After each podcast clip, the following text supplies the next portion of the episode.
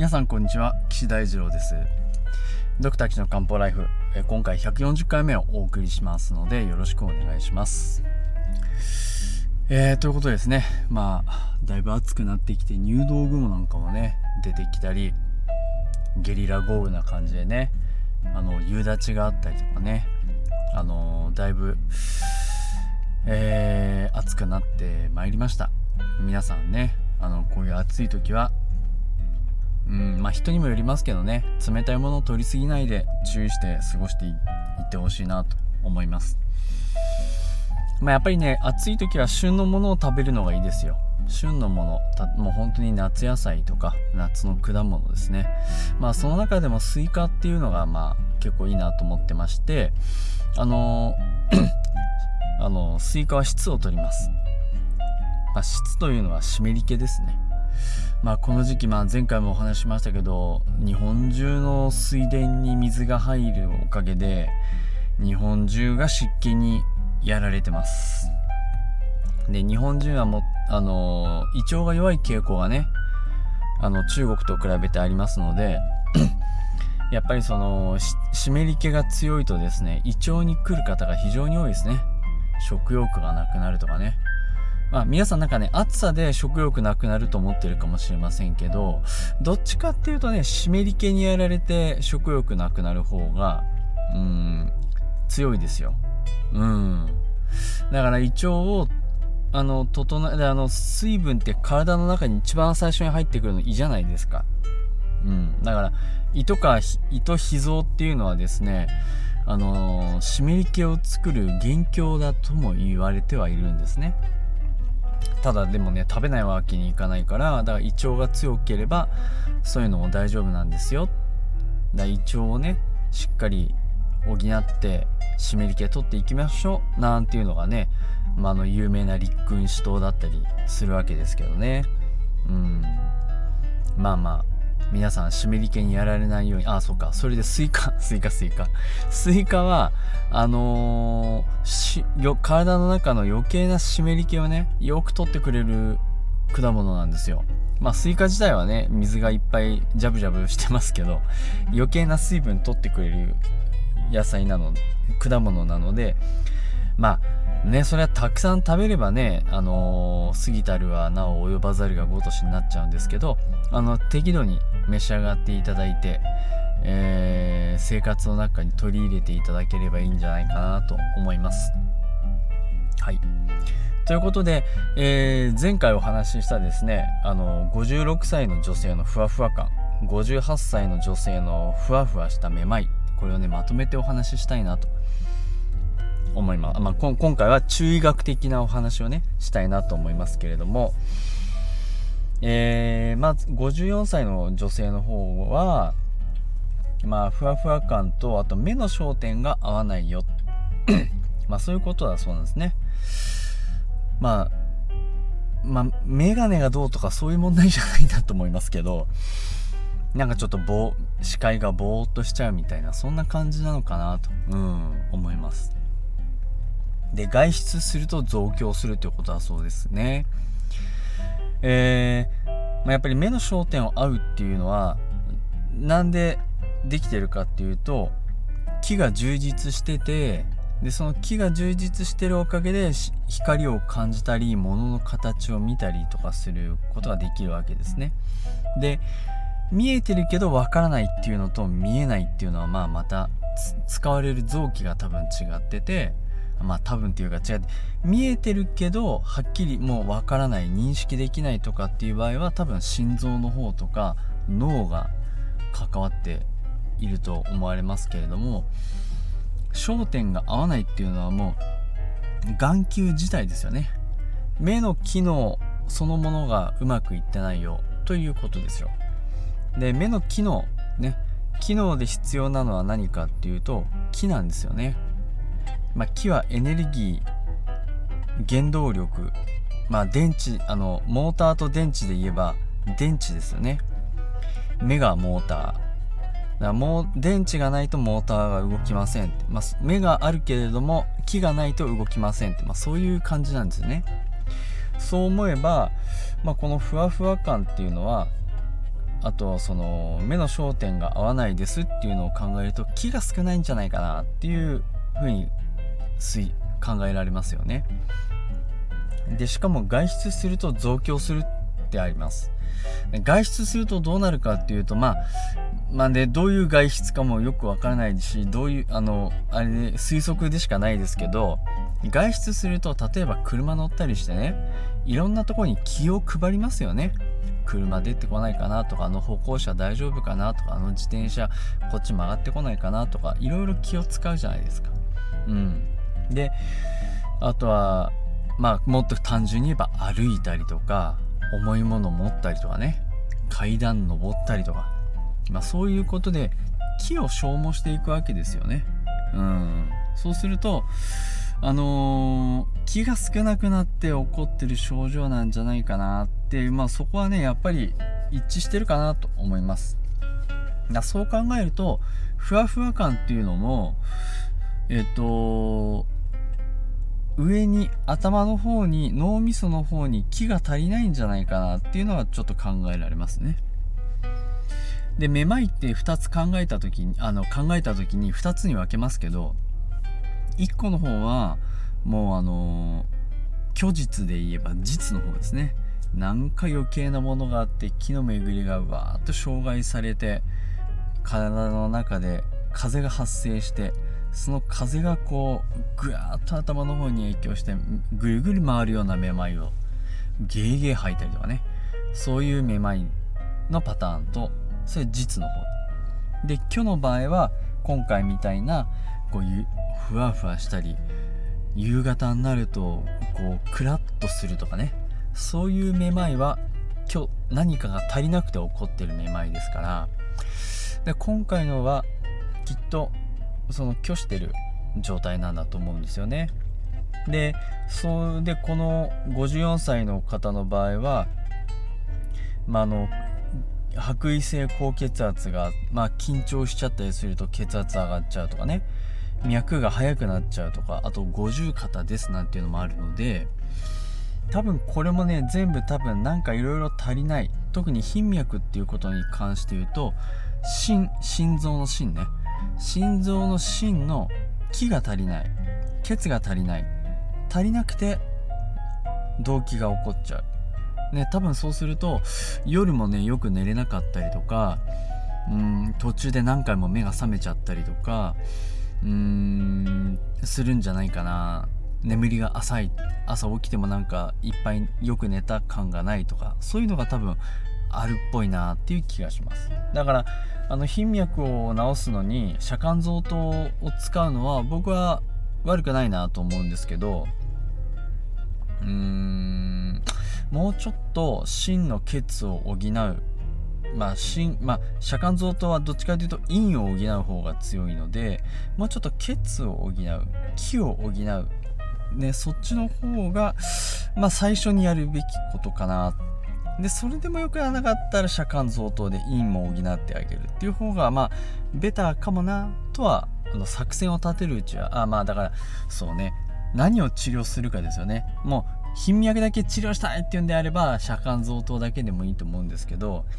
まあ、僕は欲張りというか、まあ、その全体を直したいと思うのでやっぱりそのフォーカスを当てるべきは気虚血虚。これ心臓の気血両虚じゃないかなと思いますからそれを補うような治療をするべきかなと、うん、思います。で多分50方もうーんなんかねこれ見,、ね、見てないから分かんないですよ。分かんないですけどこれ想像ですけどなんかこう赤く腫れてズキーグワーっていうよりもなんかちょっとこうじわーっとするような重いこうボワーンとするこの痛みの境界もそんな明瞭ではなくて全体的にボワーンと痛いんじゃないかな。うん。そういう感じがするんですよね。でそうするとやっぱりこれ針もいいんですけどこれあの多分お灸まずしてもらった方がいいかな。うん。あのそれはね鍼灸師みたいにあのここなんとかっていうツボでこれこれこういう効果があるからこのツボにお灸しようこのツボにお灸しようって考えなくてもあの一般の人はねある程度効果が見込めますから是非やってみてください。例えば五十肩とかだったら自分で一番ここ痛いなっていうところにあの千年球とかねやってもらうだけでもだいぶ変わります。でまあその周囲に4個とか5個とかこうつけてあの1日まあ朝晩で2回ぐらいできるとベターですけど1回でもいいですけどね。あの1日1回どっかでその肩痛いところにお灸をし続けると。ただでも肩だとこの肩を出すのがちょっと難しいですよね。なんかこうタンクトップを着てやるか袖をめくってもちょうどそのお灸したいところが出ないとかうん。じゃあ脱ぐかっていうとちょっとまあ今はね暑いからいいですけど寒い時期にはちょっとやりにくいみたいなところもあるのでまああのー、そうですね。先生のとこ行ってやってもらってもそれはいいと思いますから。今日はねあのー、五十肩はねお灸千年灸買ってきてもらってチャレンジしたらいいんじゃないかなっていう気がしますかね。うん。はい。で多分この五十肩も多分気血両虚とかで気が気血が補えなくて起こっていると思いますからやっぱお灸の方がいいんじゃないかなと、うん、思います。でえっとお二人目の58歳の女性の方の方はえっとどう、まあ、うん、車運転中に動悸があるのとあと強い疲労感だるいで家から出れないねみたいなことがあるようですね。これもやっぱりそのうーん何か必要なものがなくて起こってる症状だっていうふうにはこれ考えられますよね。うん、だからこの方は多分そのなんで気と血が減っちゃったかっていうとこのあの家族の方がそのえー、がんになっちゃったと。でがんになっちゃってそうするといろいろ心配すると。まあ場合によると悲しいとか怖いとか、まあ、そういう感情かもしれませんね。悲しいっていう感情は肺に属しますよね。肺は菌ですね。うん。そうするとひょっとすると肺が機能が良くなくて呼吸がすごい浅くなっちゃってる可能性ありますね。うん。ですからまずその木を作るのは食べ物のから吸い取った木の元と呼吸から吸い取った木の元を合わせて作ります。食べ物だけあればいいんじゃないですね。呼吸もしっかりできてないといけないです。でこの方は例えば悲しみが強すぎて呼吸が浅くなってしまっているんであればそこはしっかり深呼吸を呼吸をすることを意識づけてもらってそうすると木を作ることができますから。ね。そうすると肺と火で合わせて木を作って体をこう栄養できますから深呼吸ね忘れないように頑張ってください。で悲しみが強すぎて肺が弱くなるとその子供である腎臓も弱っちゃいますね。しかもその怖いとか恐ろしいとかっていうのが原因であれば腎臓にも負担がかかっちゃいますからそうすると腎虚になってきます。腎っていうのは木を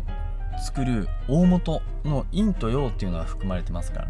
それが消耗して減ってしまえば体が疲れてだるくなっちゃうっていうのはその通りですよね。うん。ですからこの58歳の方の方は腎を補っていくえっと作戦も必要になってくるんじゃないかな。気を増やす処方と腎を補う処方。ね。この方ね暑がりとか寒がりとかも書いてないし、えっと、腎が司る排尿便ですね。それについても書いてないので具体的に、うん、これがいいですっていうのはなかなかちょっと申し上げにくいんですけれども、まあ、大雑把に言って腎臓腎臓。うん。まあ58歳女性でねどっちかな。うん。まあ、女性は陰がね減りやすいですからね。こういうホットフラッシュがあったり。あでも疲労が強いっていうことは気が虚してそれが陽虚になるからどっちかっていうと寒がりかもしれないですね。そうするとこう体をバーって温めていくような例えば武士とか奥義とかあそういったものが日経とかね。そういうのが入った処方を選びたいかな。うんと思いますね。でね精神的な不安もありますからこれはもう当然心臓がもそうですので心臓と腎臓がうまくバランス取れてないと夜も寝れないなんていうのは出てきますしね。家のおしっこが近くて何回も夜中起きちゃうとかそういうのもあったりしますからなるべく心と腎をうまくバランスを取りながら気を補ってって深呼吸をしてもらう、まあ、ヨガとかやってもらったりとかね。えー、まあ普通に深呼吸するだけでも全然ヨガやなくてもね全然いいですけど。うん。その点気候なんかやるとね体中にこの気を巡らす感じとかをまあ勉強できますからあのおすすめかなと、うん、思います。なので今回このお2つの、あのー、ふわふわ感っていうのはやっぱりいろんなものが少なくなって起こっちゃった症状ですね。でじゃあ何が少なくなったかっていうと、まあ、前半の人は、まあ、気が少なくなってしかも心臓の方がちょっと心配ですよ。で2人目の方の方はあの強い疲労感っていうのはね気虚を通り越して陽虚になったんじゃないかっていうところが考えられますから気虚もそうだけど腎虚もあるだろうと。で腎臓と心臓のバランスが良くなくてなうまく動機が出ちゃったりするんじゃないかなっていう気がしましたと。そしたらじゃあ治療はそこを補っていってあげればそして補いながらこう巡らしてあげれば良くなりますからね。まああの使うあの私に合う薬はありますかなんてありましたけどもう絶対ありますので是非ですねお近くの鍼灸師の方ですとか漢方をやってる先生しっかりちゃんと真面目に漢方やってる先生に相談してもらったらいいんじゃないかなと思います。はい。こんな感じでね今回はお二人の方のお悩みをまとめてお話をさせてもらいました。ふわふわ感について今回今までもねめまいっていうことについてはたくさんお話ししてるかもしれないので過去のものをねいろいろこう参考にしてもらったらいいんじゃないかなと思います。あそれからですねあのポッドキャストがですね私が使ってるブログの関係でどうも最新の100回分しか表示されないということが発覚しまして申し訳ございません。ただそのブログでどうこうしようっていうのはですね対応できなかったもんですからあの過去のものについてですね是非聞きたいですっていうおあのお問い合わせもいただいてましてでどうしようかなって考えた結果ですねあのちょっとポッドキャストじゃないんですよ。あのアプリでスマホのアプリでスタンド FM っていうのがあるんですよね。スタンド FM うん。これあの手軽にですね、まあ、FM ラジオみラジオ局みたいのが自分でできるあのアプリなんですよ。でそっちの方でも今までポッドキャストでお話をした内容をですねあのー、第1回から全部あのー、掲載してます。まだねあのー、追いついてないんですけど掲載してますので過去分聞きたいですって方は是非ですねスタンド FM の方をフォローしていただいてあのフォロワーになっていただいてそれでこう新しくねあの聞いていただければなと思います。最新のものについてもなるべくこう追いついてですねポッドキャストと並行して掲載できるようにやっていきますので是非あのスタンド FM の方もフォローお願いします。えー、ということでえっ、ー、と次回はですねうーんまたお悩み相談をねしていきたいと思いますので是非皆さんお聞きください。皆さん次回お会いしましょう。それではさようなら。